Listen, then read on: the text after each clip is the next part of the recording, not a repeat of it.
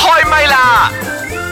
I woman 開唛啦！你好，我係譚玉蓮。你好啊，我係陳培立。你好，我係張曉婷。嗱，我哋都話啦，最近啲話題真係大膽咗好 多嘅，好多嘢真係可以攞嚟講嘅，可以挖出嚟講嘅。容許我喺大笑一聲，哇！ 心都涼晒咁係 咪？查實咧，誒、呢、個新聞已經都係通晒天㗎啦，嗯嚇即係話咧，我哋嘅前首相夫人咧就誒喺佢嘅屋企咧就挖出咧誒、幾百個包包啦，係啊跟住咧全部價值連城啦，哇！大家睇到有啲眼就都成突間啦屋成個八蚊嘅價錢嚟係啊嘅，好誇。！啊跟住有啲一睇完之後咧，就個個都上網去查下，誒、 哎呢、個牌子點讀㗎 吓？佢嘅發音啊，或者呢個牌嘅包包做乜咁貴㗎？嗯點解咁貴㗎？咁樣忽然間全城咧都好似大家都好係啊，我好喺中意邊呢度個包都咁寫樣。咯。我話啊，查實咧最大嘅贏家咧就係呢個名牌包包名牌包咯，因為嘅全商家天下都免費幫佢打廣告啦。問題係咧，佢從此之後又少咗一個 royal customer 啊。係咯，但係跟住咧又整衰晒呢個牌子啊同埋咁貴喎，講真，會我哋唔普會通有市民人你咧買明明有呢個牌子名，但係我都唔敢攞出門咧，因為一所以咪攞講出咯門嘅時候就覺得啊好似係咯，陀衰家咁啊，款項誒係唔咪？係啊，可以演下嘢啊，幾貴啊，幾百千嚟噶，俾人哋睇到好多嘅咁啲。係係啊佢係呢啲特別嘅呢一個誒保證包先至係嘅啫，即係佢嘅呢個系列入邊，佢都好似有一隻粉紅色噶嘛，聽講話最貴嗰隻係粉紅色噶嘛，唔知幾多百千噶嘛。仲係好犀利咧，到我而八家十萬啊都嘛，係咯，真係之前嘅冇多啦， 八八千啫嘛。 之前警方咧真係 check 咗好多，都仲係好多嘅價錢都未知道係幾係啦係啦多係啊！啦你話其實呢個咪幾誇張成功咗咯，咁即係話，尤其啲女性一睇到嘅時候，哇眼都突啊！誒、跟住我都聽一個朋友就講，哇流晒口水啊！你查實係咪真係咁嘅咧？即係包包對一個女人嚟講，係咪真係咁重要呢？所以我咪問翻你哋咯，你哋究竟對於名牌包包，唔好話咁樣幾百千噶啦。如果呢個牌子嘅包包真係有名嘅，嗱，我上網一查咧，十大呢個名牌包包咧，大家都好熟悉嘅呢啲名牌嘅牌子，喺嗰啲 Pavilion 啊或者 Mivali 啊，都有好多呢咁嘅名牌店你 嘅。喺 Milan 買你哋嘅，會唔通常。會？你哋會唔會好渴望擁有其中一個牌子嘅咧？哎呀，傻啦！你第一日識我咩？我成副身家湊出嚟都冇個八百千，點買個包唔喎？使嘅幾廿千都有噶我啦。我都話唔需要你買幾百千嘅，即係一個幾千蚊嘅一個嗰啲 L 噶啦，咩咩 V 咁樣嘅咧幾。廿千咯，啊係。咯，嗰啲咁樣，你你會唔會嗯想擁有一個嘅？想嘅，我有諗過㗎。 O K，不過咧，唔係因為嗰個索利亞個 L 字嗰個咧，我唔係好中意，因為我覺得為咗買而買，嗯我唔覺得佢嗰個設計好靚啦。有啲人係咁嘅，佢會覺得佢冇嘅時候，佢就啊 OK 啦，擁有一個都好啦。咁、但係好似咧呢、呢個某某夫人咁樣，佢已經擁有咁多個咯喎，佢點解仲想繼續擁有嘅？佢係咪一種病態咧？絕對係啊啦，係咪幾百咁咪個真係中意啦，有啲人係咁佢㗎咪真係鍾意咧佢專門中所意，以因佢為佢有呢個誒 second hand value 噶嘛。係啊係，但係幾百個喎，你根本都攞唔晒所以其咁實多，你自己都唔記得啦。所以其邊實個打我哋邊就個上網再 check 下嘅時候，先發覺，誒、原來呢啲包包咧，佢真係有嗰個 resale 嘅嗰個有 value 喺度嘅，有而且咧佢哋係一代傳一代咁樣咧，係傳俾你嘅下一代咧，佢哋覺得呢個係一個係啊好係經典嚟㗎光榮嘅事嚟嘅咁樣。嗯，咁當然啦，如果你真係咁多個，好似佢咁樣有幾百個咁樣咧，係真係有少少病態啦。我哦因為唔一樣嘛，我覺因為佢收集嘅好多係啊 limited edition 嘅，即係呢個係啊限量版，係獨一無得。二係嘅。咁，可能佢賣嗰個價錢係仲多，但係佢我嗯諗佢冇打佢唔算會賣賣咯，咯係咯係咯。咁但係因為如冇打算賣啊嘛。但係講真咧，對我嚟講咧，我一直以嚟我對名牌包包一啲興趣都冇，嗯我硬係覺得呢一啲都冇啊！一啲都冇，哎呀，仲打到手添。O K，講大話啦， 係因為咧，唔係我覺得名牌包包永遠係多個金色喺度啦，或者多個扣喺度啦，永嗯遠多咗啲嘢咁樣嘅。嗯因為曾經有試過我家婆咧喺美國幫人打工啦，咁、嗯然之後咧賺到啲錢咧就買咗一個誒、呃、幾千蚊美金嘅 L 字牌嗯嘅包包翻嚟，然之後佢就同我講話：哎呀，如果我再賺多啲咧，我就一個新抱一個，包括你都會有一個。然之後我心入邊咧就係、哎呀，你不如截然 啦，俾我呢一啲咁多金色嘅扣，我唔識欣賞啊，咁亦樣都哎唔咯。一樣，即係話有啲人中意收包包，咁你係中意收現錢係喎。我唔係中意收現錢，係咪我係唔識 appreciate。我覺得嚇幾千蚊買一隻包翻嚟做咩鬼？或者誒哦咁你問我，我又會。我都有睇到我 friend 攞幾廿千嘅一個包，想買嘅咁我仲笑佢，扯你嗰啲幾廿千連拉鏈都冇俾人呃 你，啊先葡萄。真係冇拉鏈嘅喎，嗰 個幾廿千嘅我都唔明嗱， 點人哋解唔嘅。名貴就係在於佢唔使拉鏈，都 可以設計得好靚。所以我完全唔識 appreciate 噶，所以到今時今日我都冇個包嘅，我係有背包嘅咋但。係 我係覺得啦，如果個名牌包包佢係個製作個過程咧係冇傷害到任何生物或者係動物咧，我覺得 O K 嘅。你幾但係大貴多都數得嘅。名牌包包都係係啦啲鱷魚皮嗰啲喎係啦，就好似而家呢個前首相夫人，佢用嘅就係啲好名貴嘅鱷魚、嗯皮嚟做嘅，而且啲同埋冇鱷魚瑕呢疵㗎，先仲要可以㗎養。單獨養上幾年，咁跟住你先至要殺佢，攞佢可能套皮或者套上邊嗯嘅一浸好細嘅皮嚟整一個包包。咁樣我又覺得，哇！你真係一個包包，你可能用三隻鱷魚嘅生命嚟做，咁其實真係有咩為呢？講所以真。咯，今時今日佢咪罪孽 深所以重我就咯覺。得，哇！如果係真係咁樣，你真係送幾多錢俾我嘅包包，我都覺得我真係唔想要咯。係啊，但係係咯，大多數嘅名牌包包都係呢一類型嘅但咯。係偏偏咧就係呢一啲嘅所謂嘅名門淑女啊，或者係所謂啲有錢上流嘅人士咧，就係好中意或者好追好追求呢啲咁樣嘅名牌包包咁樣。當然我冇講邊個有錯邊個唔啱，因為你有錢你可以有呢個消費嘅權利，但係當然你會引起好多環保人士真係好不滿咯咁樣。咁我亦都睇到阿迪哥就話。喺法國咧，大家都會諗住，哇！法國係好多名牌嘅啊生產地啊嘛，可能好多法國人咧都好中意攞名牌，可能個個隨手喺度都有個名牌，嗯但係原來唔係嘅，有好多法國女人咧都係唔買佢哋自己本嗯身出產嘅名牌嘅，因為佢哋覺得譬如話我有咗呢個 A 包包嘅嗰個名牌手袋，我可能要襯 B 牌子嘅鞋。先襯到我呢個包包，咁、嗯如果我有咗呢對鞋，我又要去襯誒 C 嘅呢個手鏈或者個戒 指，咁我先襯得好攰咗啊我個佢做人係啦，所以佢哋會覺得我仲有 A D 嘅我仲要 scarf 諗咁啊係 B、咪 C、D、E，即係諗好多。咁佢哋結果就講：哎呀，算啦，都係唔好買名牌啦。嗯咁所以基本上咧，一般普羅大眾嘅法國人咧，尤其是女士咧，或者上班族嗰啲咧，佢哋都係盡量唔買咯。咁嗯即結果呢係咪就嗰個意識咧？佢哋嘅意識係比較唔會話為咗名牌而賣咯，佢哋唔會咯。咁我覺得佢你哋生真活上係嘅要品味係啦，我真係要覺得你你自己本身嘅嗰、個、呃、想法咧開通咧係好重要，唔係話哇我有咗 A 我就要去 B 啊嗯哇 C 嚟襯嗰個咁啊嗰個風頭咁樣。好彩我有一個好朋友叫做 Linda Ang，嗯，咁係寫咗句説話咧，俾咗我好大鼓勵啦。喺佢個佢 就咩話呢種包襯起你。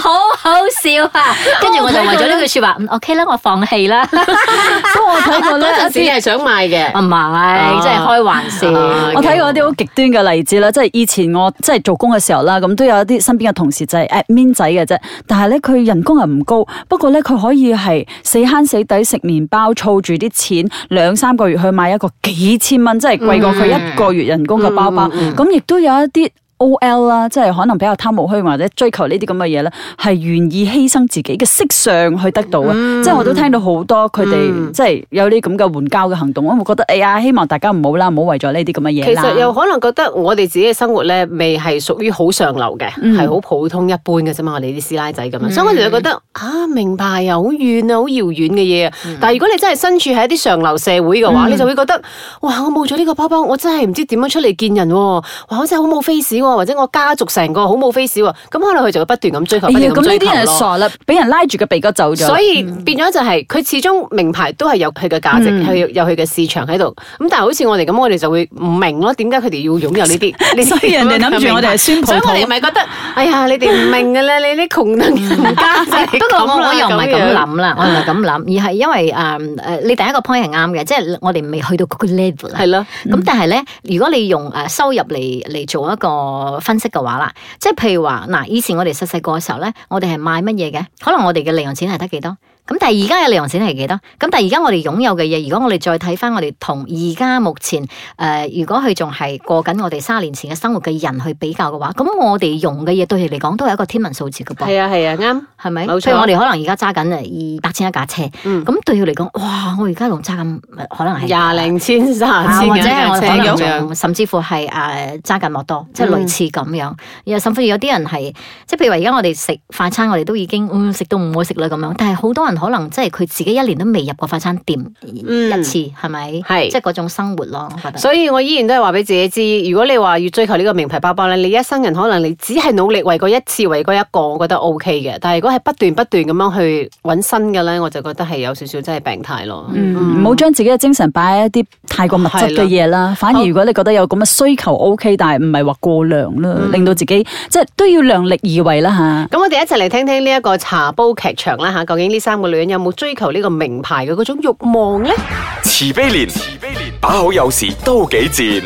夏綠庭，夏綠庭，最冇記性錯唔定，優雅樂，優雅樂，淡淡定定有錢剩，茶煲劇場。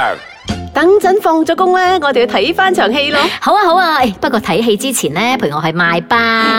我又要去啊！啊，最近咧有個辣渣包，聽講咧好好食嘅，食完咧辣辣渣渣嘅。我都有聽過喎。喂，好啦，我哋去試下啦。哎呀，我唔係講咩嗱喳包，我係話咧要買一個名牌包包。吓，名牌包包你又想買啊？你真係有鋪買名牌包包嘅印㗎喎。喂，你老公知唔知噶你？幾時變得咁貪慕虛榮㗎？你又會有咁多錢嘅？你已經好多包包㗎咯喎。買咁多包包唔用啊，啲質地會壞噶你。屋企好大咩吓？可以將咁多包包嘅？係咯，你啱啱上個月先買一個啫噃，查實咧，你又睇中咩牌子咧？嘿河馬士牌唔錯噶，回報率好高噶。 Stop！你哋一輪嘴啊，問我咁多問題，我點答啊？我係話我想買一個包包嘅牌子叫做名牌，明天嘅明，百幾蚊嘅啫，買俾我家婆做生日禮物，得唔得啊？茶煲劇場。 ，I woman 開唛啦！你好，我係譚玉蓮。你好啊，我係陳佩樂。你好，我係張曉婷。繼續翻返嚟啦，我哋嘅開麥啦吓，聽過卡嗯茶煲劇場啦。係啦，啊，原來真係有個包包叫名牌包包喎， 買咗之後真係，哇！我有個名牌包 包咁樣。好啦，其實如果真係要你買一個名牌包包，可能係诶、呃都幾貴下嘅，送俾可能你家婆啊，送俾你阿媽，你會唔會捨得嘅咧？其實我自己買俾自己都唔捨得咯。我如果有一日癲起上嚟，我又會買一隻噶喎，但係到而家我都未揾到一個我識 appreciate 噶啦。我曾經有一嗯但係次，所謂嘅名牌要到幾多錢先？哦你你自己心目中嘅名牌係咯，咯我覺得啊，我曾經有試過誒一直揾唔到我心意嘅嗰個荷包，咁我就睇到一個名牌店嗰度咧，就成千蚊一個。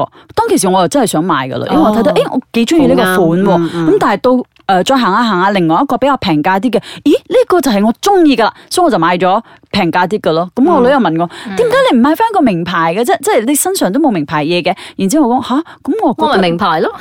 又係吧？ 咁我覺得吓冇必要喎，我就係根據我自己嘅喜好啫。我中意呢個平啲嘅多嗯啲喎，因為個款係我中意嘅，咁我就買咗啦。所以誒都冇話完全好追求。嗯你咁你記得我哋有一到今時次今日都冇。咧喺日本富士山嗰度咪有一個名牌店嗯係啊係啊嘅，結果用一個好平價買咗一個名牌包，係啊係啊，out 哇，啦。好值得 啊，幾開心啊！ 你估唔到噶，平所以價點解嘅我哋名咁中意牌去包。 outlet 就 係咁，拉平嘅。 好啦，快問快答啊吓。OK，你如何定義呢個名牌咧？你係以價錢啦、名氣啊，或者佢嘅人氣嚟衡量呢一個產品咧？嗯，名氣同埋價錢咯。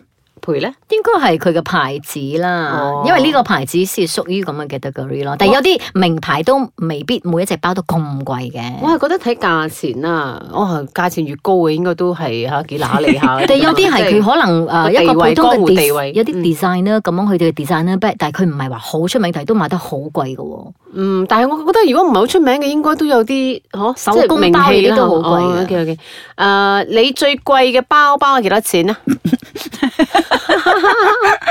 嗱，呢個時候見真章啊！冇啊，你冇最貴嘅都冇啊！三個數即係字唔咋，唔唔當係好名牌啦，咁可能你買得最貴嘅一個包包， 我曾經咧即係做 sales 嘅時候咧，即係 OL 嘅時候咧，咁我嘅時候婆就講：喂，你連一個包都冇嘅。我講係咯，我揾唔到一個我中意嘅包。結果咧，佢就係買嗰啲 cosmetic，有送一個比較精緻少少嘅送咗俾嗯我。我真係攞住嗰只，因為我覺得嗰、個一個扣都冇，我好驚好多扣嘅嗯嘢，所以係嗰種好 plain 嘅。而一個 cosmetic 嘅包，簡單佢俾咗 simple 我，我就攞 and 嚟 nice 嗯當係我嘅誒、呃工作包包啦。咁、結果我成日俾佢笑咯，所以我諗住 OK 啦，買翻一個百零二百蚊咁樣啦。啊所以結果啦，係咪係好重啊？因為好多扣啊， 我我唔中意嘅，但做係咩被都逼啊扣要買你。都買咧？誒、我揾埋一個 designer 陪我，誒、誒好朋友嚟陪我一齊去揀個包，所以講呢個靚，咁我就誒哎 OK 啦，因為我真係冇一個我睇得中，嗯所以結果佢講誒呢個靚啊，我 OK 啦，我信你啦。結果係咪哦咁鬼重嘅，好辛苦，嗯 所以我真係冇啊最貴嘅咪嗰百零二百蚊嗰一張隻。百零二百蚊其啦。實每次我出國米，我真係有諗過咧，誒，我就買一個大大都要買一個嗯嗯靚啲嘅、好啲嘅名牌包翻嚟嘅。嗯，但唔知點解啊，真揾唔係到，唔知揾唔到啊，定係都有睇到，可能真係唔捨得咧嗰一刻。但我諗係未你目前為必止而家最貴嘅包包幾多錢？係未超過四個數 字咯。未超過四個數字啊，OK 啊，都好正常啊。阿蓮姐好似有貴啲噶噃。冇啦，我最貴都係唔超過四個數字。即係譬如話最嗰陣貴時就喺咪日本去。買嘅即一個咯。啊，譬如話喺歐洲嘅時候咧，啊瑞士或者係法國都係好多係咯啊名牌係包咯係咯嘅，係一有好多個㗎 L L 字型嘅啊嗰個咧，嗰個好多人唔用咯，你都有一個噶嘛嗯。嗰時我都呆呆我就入去買啦咁樣咧，我好多人去立喎，但唔知點解又凍喺度咧，好多人立咗又唔結果都係冇買到啊， 嗯唔知點解啊？ ，OK，可可能我孤寒啊，我想講噶啦，你自己講就好 啦。咁呢個問題又好似冇乜拉楞啦。你有幾多個名牌包包咧？冇，因為如果你冇買就冇噶係咯。咁你話真係所謂嘅名牌係即係嗰啲貴咁飽咯啊，名牌全部都四個數字以上嗰啲，啊我覺得嗰啲先至係，或者五個數字嗰啲先。所以喺呢一啊邊我哋係交。零蛋嘅。嗯，我我都有一個，不過係人哋送俾我嘅，妖係美國帶翻嚟嘅，咁好啊嚇啊咁就成好啊個嗰啲電咗包咁樣。誒、跟住你喺咩情況之下你會買包包？唔好理係咩牌子嘅包包，名牌又好唔名牌又好，你咩情況底下會買包包？需要嘅時候，需要嘅時候。嗯，我行街 shopping，我睇到靚，我真係會買 O、嘅。 k 所以買咗之後又會喺唔同嘅場合攞嚟用。嗯，係咯。 O、k 女人應該都有超過五個以上嘅包包啦，係嘛？唔同嘅場合。你話由唔第同一嘅包包日買包包到咁而你真係家， 講我咁唔係就真係唔。你下不嬲都係，我都話你好務實㗎，即係話你係好好精打細算，唔係我你真係唔係到亂嚟嘅一個女人到今時今日我都係唔識 appreciate，最大嘅問題就係我唔覺得佢值呢個價。 ，OK，你 appreciate 我哋好咗。呀，吓 k e n 当我哋係名牌包包好 咗。 你覺得為什麼女人都愛包包咧？我問，我好似問錯你咗呢個問題，你咁樣問你我。中意我唔我唔㗎，明即係我點都解啲中人意咁包包嘅，係啊啦，我冇買嗰啲都冇錢買咁貴嘅包包啫，因為你唔係同嘅冇錢啊衫你唔同孤嘅寒出門，跟住咧都會襯唔同噶嘛。嗯啊，譬如話着長褲啊，又唔同嘅包包啦；波鞋嘅時候又着唔同包包，攞唔同包包啦；高踭鞋又攞襯唔同嘅包包，唔同顏色嘅衫，唔同顏色嘅 scarf，係咯所以我又咪會覺得係襯唔同嘅包包 咯。一個女人至少有五個以上嘅包包係為咗唔同嘅場合襯唔同嘅包包，但係嗰啲包包未必一定係要好貴、好貴、好貴、好貴嘅。咁可能佢誒、呃可能百三百冧貨，其實我都唔介意用嘅。講真，如果佢真係好 quality 又好好嘅話，其實我都 OK 㗎。百三百冧啊你貨有咁咩講問我題已經有咧？咁三隻樣包啊，一個背包，啊一個係運動包，另外一個咧就係我朋友睇唔過眼，佢講我去 Europe 我買翻一個誒有少少牌子嘅包俾你啦。介紹俾我識得唔得呢個朋友？哎呀，咁我好似背包咧，我又有好多個唔同嘅背咪係包 咯嘅，。你好似個劈喺地下度嘅呢個都係啊三零蚊咁嘅啫。係咧，你攞嚟劈係地下，咯我啲咦啊，我嘅我嘅擺出去，擺住靚啲嘅位置，唔係攞嚟劈 嘅。所以其實買包包咧，或者買嘢咧，係女人都應該要做嘅一樣嘢嚟嘅嚇，減壓你啊唔嘛。好成日再提女人，咁女人所以搞到我呢好唔女人。所以我覺得個包包咧，如果你適量咁樣擁有十個八個，嗯我覺得好正常嘅。某一個程度嚟講，我係覺啦得包包都係一個身份象但徵啦。係啊如果好似嗰個講真喺屋企搜咗幾百個嗰啲咁樣嘅咧，我覺得真係病態嚟嘅。 Over 咯咁呢種真係唔唔係要好得似嘅。前菲律賓總統夫人咁樣你嗰啦，對鞋啊有幾二多千錢七啊百對啊嗯嘛嗰。啲鞋痴啦，嗰啲係咪？每個嗯人有自己中意嘅嘢啦，我覺得，但係 over 咗就真係過分咯。好啦，大家共勉之啦。